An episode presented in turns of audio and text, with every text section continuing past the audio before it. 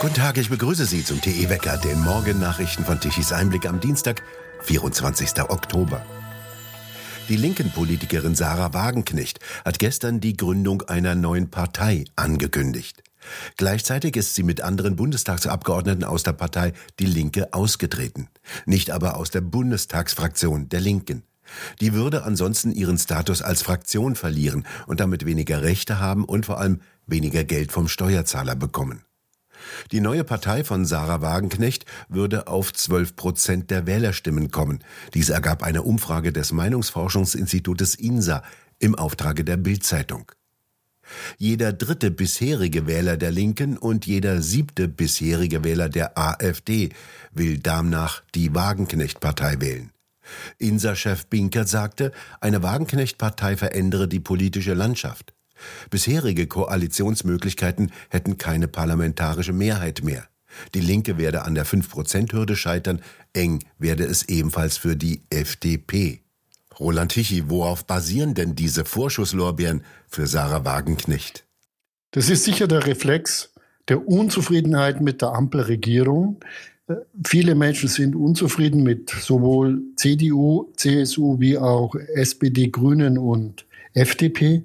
Und diese, diese Frustration fängt sie natürlich als Person auf. Das ist ein Phänomen, das man ja auch bei der AfD in den letzten Monaten beobachten konnte, die plötzlich aus einer Stagnationsphase von 11, 12 auf zeitweise weit über 20 Prozent und in einigen Bundesländern auf über 30 Prozent hochgestiegen ist. Das ist ein Signal, dass unser Parteiensystem ins Rutschen geraten ist. Es ist ja nicht nur Sarah Wagenknecht, die da herumwirbelt. Die Freien Wähler könnten es schaffen in den Deutschen Bundestag, so wie sie es in Bayern ja auch geschafft haben. Die AfD ist nach wie vor sehr, sehr stark. Die SPD stürzt ab und die FDP ist erkennbar am Ende. Also äh, ich glaube so, die Stabilität des Parteiensystems, wie wir es kennen, ist weg. Und vor allen Dingen im Osten wird sie viele Stimmen abgreifen. Warum?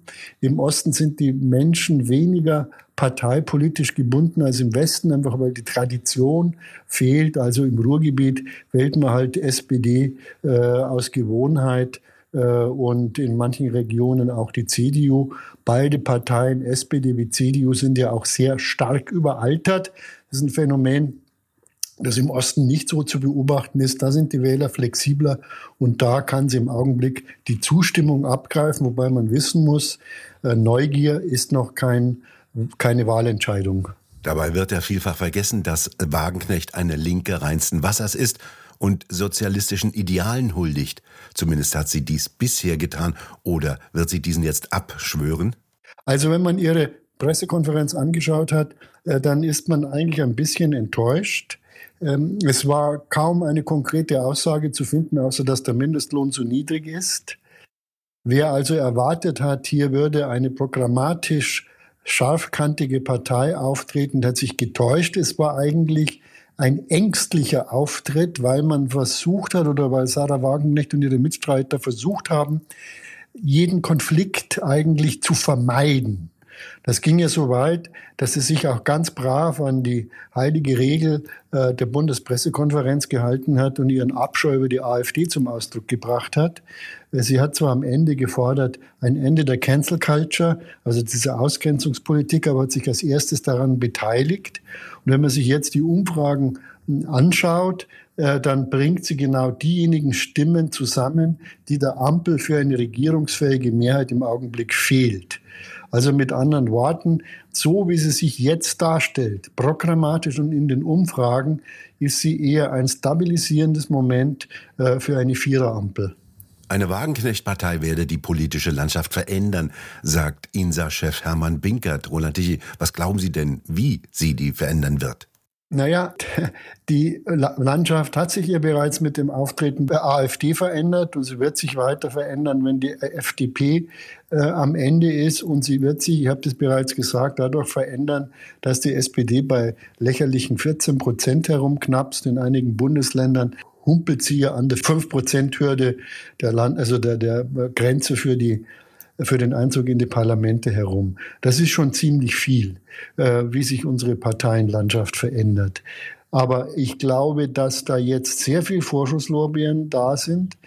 jetzt beginnt der politische Alltag. Ab heute läuft die Uhr und da wird man eben sehen, ähm, wie sich Wagenknecht da verhält.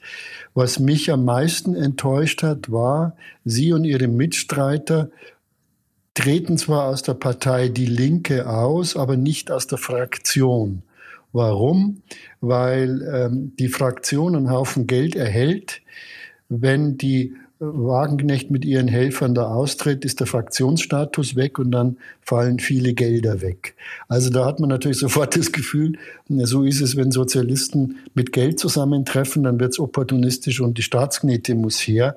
Ich kann mir nicht vorstellen, wo diese Inkonsistent hergeht. Wenn man die Linke ablehnt, dann muss man da raus, das ist völlig okay, dann muss man die Fraktion verlassen, dann muss man neu anfangen, aber sich gewissermaßen ähm, in einem äh, Scheidungsprozess hinten wieder dran zu hängen, um noch ein paar Subventionen abzugreifen. Das ist nicht politisch sauber, nicht politisch mutig und spricht eigentlich gegen die neue Truppe.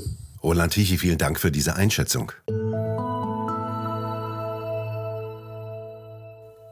Der derzeitige Wirtschaftsminister Robert Habeck, Grüne, hat sich in Frankfurt beim Gewerkschaftstag der IG Metall für einen sogenannten Brückenstrompreis ausgesprochen. Das ist nichts anderes als eine weitere staatliche Subvention für jenes Gebilde Energiewende, das den Strom immer rarer und damit teurer macht. Für die Industrie sind hohe Strompreise Gift, sie wandert bereits ab. Der Strompreis solle für die energieintensiven Unternehmen so lange subventioniert werden, bis angeblich ausreichend Wind- oder Solarstrom zu vernünftigen Preisen zur Verfügung steht. Bundesfinanzminister Lindner, FDP, lehnt die Subventionen ab und verweist auf die hohen Kosten und fehlende Haushaltsmittel. Heute soll Kanzler Olaf Scholz, SPD, beim Gewerkschaftstag in Frankfurt auftreten. Er ist gegenüber einem sogenannten Industriestrompreis bislang skeptisch. Ausgerechnet Habeck warnt vor der Abwanderung der Industrie. Es sei aus seiner Sicht naiv zu glauben, es habe keine Folgen, wenn man die energieintensiven Industrien einfach aus Deutschland abwandern lasse. Das sagt ausgerechnet derjenige, der für eine nie dagewesene zerstörerische Politik verantwortlich ist. Niemand stellte auf dem Gewerkschaftstag zumindest öffentlich die Frage, ob es für ein Industrieland eine gute Idee ist, die Kraftwerke abzuschalten und zu hoffen, dass ein wenig Wind weht und die Sonne scheint. Die Chefin des Deutschen Gewerkschaftsbundes DGB, Jasmin Fahimi, forderte ein Einlenken von Scholz und Lindner auf den Habeck-Kurs. Der Brückenstrompreis sei die richtige Entscheidung für den Erhalt von Arbeitsplätzen, der Wirtschaftsstruktur und für das Klima, so Fahimi. Auch der neu gewählten IG Metall-Vorsitzenden Christiane Benner fällt nicht viel mehr ein, als ebenfalls Gelder vom Staat zu fordern. Sie erwarte vom Kanzlerauftritt ein klares Signal für einen Brückenstrompreis, sagte Benner vor den 421 Delegierten in Frankfurt. Die beraten noch bis Donnerstag über die Gewerkschaftspolitik der IG Metall für die kommenden vier Jahre. Der ehemalige IG Metall-Chef Hoffmann kündigte einen neuen bundesweiten Aktionstag für den 24. November an, um für den Industriestrompreis zu werben. Der öffentlich-rechtliche Sender RBB verlangt von der entlassenen Intendantin Schlesinger mehr als eine Viertelmillion Euro zurück. Ursprünglich betrugen die Forderungen knapp 30.000 Euro. Jetzt fordert der Rundfunk Berlin-Brandenburg knapp 270.000 Euro von Schlesinger zurück. 2022 hatte sie den ARD-Sender in eine tiefe Krise um Vorwürfe der Vetternwirtschaft und Verschwendung gestürzt. Es geht den Gerichtsangaben zufolge im Wesentlichen um die Rückzahlung variabler Vergütungen. Die bisherige Forderung stützte sich auf eine Zahlung im Jahre 2019. Nun werden die Vergütungen aus mehreren Jahren zurückgefordert. Der RBB teilte mit, dass man sich zu den laufenden Verfahren nicht äußere. Das israelische Militär IDF hat die internationale Presse zu einer Pressekonferenz eingeladen und dabei Videoaufnahmen veröffentlicht, die zeigen, wie brutal und grausam die Hamas-Terroristen bei ihrem Überfall am 7. Oktober vorgingen. So berichtet Tichys Einblick-Korrespondent Gudel Rosenberg, dass ihnen unter anderem eine digitale Tonaufzeichnung vorgespielt wurde. Darin ruft ein Hamas-Terrorist zu Hause in Gaza an. Seine Stimme überschlage sich vor ekstatischer Freude, als er mehrfach wiederholte, Mama, Mama, er habe zehn Juden getötet mit den eigenen Händen. Allahu Akbar. Der Vater habe ihn noch weiter angestachelt, töte so viele, wie du nur kannst. In sozialen Netzwerken gehen Videos herum von Verhören von Hamas-Leuten, die erzählen, wie sie wahllos Zivilisten erschossen haben, Häuser in Brand legten, Menschen kidnappten. Zwischendurch werden sie von Kommandierenden beschimpft, weil sie für bereits Tote Kugeln verschwenden. Ein Terrorist erzählt, wie den Tätern Prämien und Häuser in Gaza für abgeschlachtete Zivilisten versprochen wurden. Einige Reporter seien angesichts grausamer Bilder zusammengebrochen, berichtete Bild. Sie wollten, sagt der Generalmajor der israelischen Armee Mickey Edelstein, dass die Welt begreife, was hier geschehen sei und warum sich Israel verteidigen müsse. Teil 5 meiner kleinen Serie über Werbesprüche mit Oliver Ericiello, der ein sehr erhellendes Buch über Werbung und ihre Wirkung insgesamt geschrieben hat. Herr Ericiello, viele Unternehmen haben Angst vor Shitstorms, wenn sie sich irgendwie falsch benehmen. Ein extremes Beispiel ist die Nudelfabrik Barilla, deren Chef äh, mal sagte, er werde nie einen Werbespot mit einer homosexuellen Familie zeigen. Das musste er bald zurücknehmen. Aber ist es heute gefährlich, sich mit Minderheiten anzulegen und muss man sie umgekehrt hofieren in der Werbung? Die Frage liegt ja in der Definition von gefährlich. De facto ist es so, wenn Sie Position ergreifen als Unternehmen, die eben nicht dem Zeitgeist entsprechen oder sie zumindest in Frage stellen oder zumindest die Frage stellen, ob in dem Moment ein Unternehmen Position ergreifen muss. Es geht ja manchmal gar nicht mehr darum, dass ich sozusagen für eine Sache ergreife, sondern überhaupt in dem Moment mich positionieren muss als Unternehmen. Es wird eingefordert von Aktivisten, von meistens sehr, sehr kleinen Aktivisten, aber die dann eben sehr wortgewaltig sind. Wenn ich also darum weiß, dass ich glaube, es könnte gefährlich sein, dann macht es Sinn, sich die Fakten anzuschauen. Das Barilla-Beispiel ist ja einige Jahre her, gilt sozusagen als exemplarisch für die Gewalt von Shitstorms.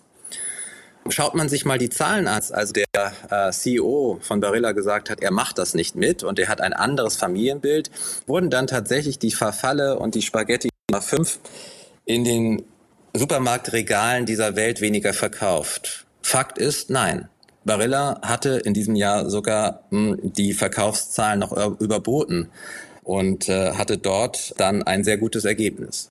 Meist ist es so, dass in den sozialen Netzwerken aktive Gruppe sich gegenseitig bestätigen, dort ohnehin eine große Position haben, eine wahrnehmbare Position haben und ihre Thematiken, ihre Sicht der Dinge in einer Art und Weise aufspielen, die plötzlich viel, viel wichtiger ist und viel, viel, viel Aufmerksamkeit stärker, als es in der Realität tatsächlich darstellbar ist. Interessanterweise wird das Ganze dann aber wiederum gesteigert, dass meistens Medien, Medienvertreter eben sehr, sehr stark in diesen sozialen Netzwerken aktiv sind, das aufnehmen, das sozusagen als Volksstimme wahrnehmen, ähm, auch weitertragen. De facto wiederum sind das meistens noch nicht mal Stürme im Wasserglas, vielleicht ein kleines Wellchen, äh, das aber mehr scheint, als es dann in der Realität ist. Soweit Roland Tichys kleine Serie über Werbesprüche, die immer woker, immer regenbogenfarbiger werden. Das lesenswerte Buch von Oliver Ricciello, Werbung für den Zeitgeist, können Sie im Buchshop auf der TE-Seite erhalten unter tichiseinblick.shop. Wechselhaft regnerisch und mild geht es heute weiter. Ein Tief über Frankreich treibt warme Luftmassen aus dem Südwesten heran. Aus dem Westen ziehen ab dem Vormittag Niederschlagsgebiete heran. In der Mitte und im Osten bleibt es länger trocken. Dort kommen die Regengebiete ab dem Nachmittag an und dann wird es von Westen her schon wieder trockener. Die Temperaturen bewegen sich zwischen 11 bis 15 Grad. In den kommenden Tagen bleibt es unbeständig, immer neue Tiefausläufer von Atlantiktiefs ziehen herein. Und nun zum Energiewendewetterbericht von Tichys Einblick. Deutschland benötigte gestern Mittag um 12 Uhr eine elektrische Leistung von knapp 67 Gigawatt. Dies ist für einen Werktag nicht besonders viel. Die Photovoltaikanlagen lieferten bei dem trüben und meist bedeckten Himmel nur kurzzeitig eine elektrische Leistung ab, um 12 Uhr mittags gerade einmal 20 Gigawatt. Von den 30.000 Windrädern kam um 12 Uhr lächerliche 2 Gigawatt an. Die restlichen konventionellen Kraftwerke konnten eine elektrische Leistung von 36 Gigawatt um 12 Uhr abliefern musste morgens früh um 8 Uhr noch eine elektrische Leistung von 10 Gigawatt importiert werden, zu einem satten Preis von knapp 200 Euro pro Megawattstunde, so wurden um 12 Uhr mittags knapp 1 Gigawatt zu einem Preis von 102 Euro pro Megawattstunde importiert. Die Energiewende haben Deutschland zu einem Land gemacht, das auf den Import von Strom aus den Nachbarländern angewiesen ist. Wir bedanken uns fürs Zuhören. Schön wäre es, wenn Sie uns weiterempfehlen. Weitere aktuelle Nachrichten lesen Sie regelmäßig auf der Webseite tichiseinblick.de und wir hören uns morgen wieder, wenn Sie mögen.